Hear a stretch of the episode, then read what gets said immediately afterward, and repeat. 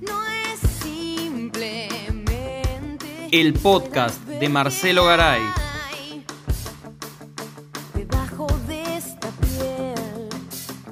Hoy presentamos Los Nenes de Oro.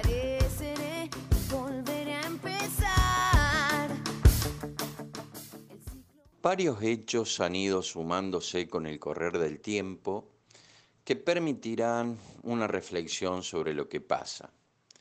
Y en parte podría ayudarnos a comprender los límites exiguos impuestos por los poderes reales por donde debe moverse la actual gestión de Alberto Fernández. Archi repetido en estas columnas ha sido la cuestión de la existencia de la doble vara, con que se mide cualquier temática de orden público en los medios hegemónicos. Sobran ejemplos, pero baste estos para ir entendiendo el hilo conductor de estas palabras. Ejemplo 1. Periodista de un diario importante, con relaciones espurias probadas con un agente de inteligencia inorgánico del extranjero, con acceso al Ministerio de Seguridad y al despacho de un fiscal federal, donde se extorsionaba a cambio de dinero a empresarios. Resultado, periodista y agente procesado, del fiscal ni noticias, análisis de los emporios mediáticos, ataque a la libertad de expresión y presión sobre la justicia. El agente, un loquito que andaba suelto por ahí. Ejemplo 2. Campaña 2015 a gobernador en provincia de Buenos Aires. Periodista número 2. Con la convivencia del servicio penitenciario, entrevista a un peligroso delincuente acompañado por diputada nacional denunciadora serial. Prime time en todos los medios durante semanas inculpando a la Morsa, dejando bien en claro que se hablaba de Aníbal Fernández. El resultado en las elecciones que triunfa una insípida e inútil funcionaria de segunda línea. A los meses se sabe que la entrevista fue guionada. A los pocos años se confirma que la morsa no era Aníbal.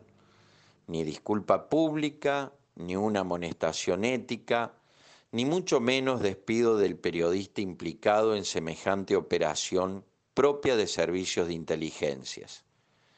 Derecho a la libertad de expresión, grita el coro de los republiquitos eternos. Ejemplo 3. Un funcionario aplica la ley de medios inmediatamente que la Corte rechaza recurso presentado por Monopolio Clarín y declara su constitucionalidad. Funcionario a cargo de cumplir la ley, cumple con su tarea, pero termina procesado. Y condenado por Ariel Lijo por intempestividad evidenciada, textual en los fallos del argumento jurídico. Es decir, se lo aplicó de manera rápida a la ley. ¿Se entiende la locura de esto? Además, violando el principio liminar del Estado de Derecho, en los fundamentos se lo condena además por su ideología partidaria, copiando casi los mejores fallos de una dictadura, utilizando el derecho penal de persona, prohibido por nuestra Constitución. No hace falta decir quiénes avalaron en segunda instancia esta monstruosidad jurídica, los jueces Borinsky y Carbajo, de la Sala 4 de la Cámara Federal de Casación Penal. No hace falta decir que el primero figura en registros de ingreso a la residencia de Olivos y Casa Rosada, cuando en ella un inefable fanático de Netflix gobernaba. ¿Gobernaba? No hace falta decir que los republiquitos y sus medios hacen un silencio total sobre este tema. Pero festejan ahora cuando su empleado que funge de juez condena a Sabatella. Eso sí, cuando un periodista como Tomás Méndez hace una parodia del queremos preguntar al estilo Lanata y compañía, es acusado inmediatamente de apretador, escrachador, nazi y otras lindezas propias de esta gentuza.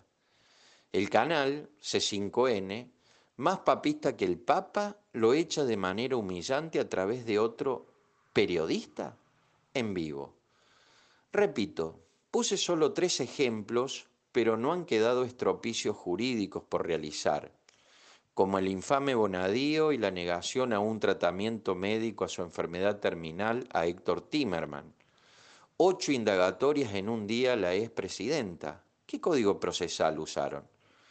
Que la Corte le otorgue el rango de provincia a un municipio y dale que va, que pagan con promesas de oro estos nenes. Estos nenes de oro precisamente son ellos, son los de siempre, los que como decía Rodolfo Walsh son los dueños de todas las cosas. Incluso la propia historia pasa a ser propiedad privada de ellos.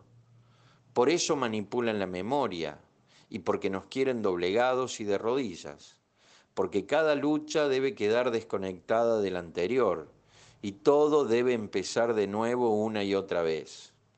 Son los nenes de oro, los patrones de la pelota, del árbitro y del estadio. Son los que ponen las reglas que se aplican a los demás, nunca a ellos. Siempre dominan su juego fatal. Ellos son los que le hacen precio a sus buenos amigos y les dan negocios, poder e impunidad. Pero saben, lo intuyen, que siempre en un recoveco de la historia, en un cruce fatal del destino, cuando menos lo esperan, la historia les puede hacer su jugada. Por eso existió el irigoyenismo, las luchas obreras que regaron de sangre las calles y de fosas comunes la Patagonia. Existió y existe el peronismo con su evita combativa, la generación de los 70 y su voluntad de lucha masacrada, picana y muerte en campos de exterminio, las madres de la plaza, y fue la democracia que con Alfonsín primero y con Néstor y Cristina después les devolvió a estos nenes varios golpes. Porque estos nenes de oros, acostumbrados a su juego espartano, porque a pesar de todo su odio, su poder inveterado, al final de cuentas, no podrán con sus medios adictos y sus periodistas pagos, con su balanza arreglada, sus jueces y políticos cómplices, sus amigotes empresarios, no podrán, digo, detener la primavera que se está gestando y que más temprano que tarde le pasará factura a estos nenes de oro, para que ese amanecer por fin alumbre una patria más justa y más soberana. Hasta la próxima.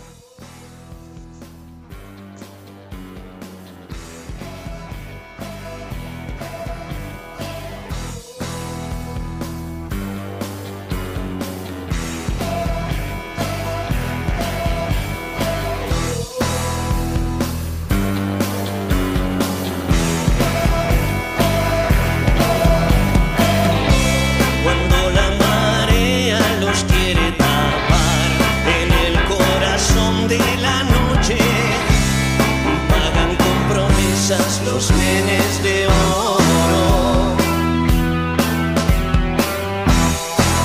¿Cómo actúan esos tipos felices?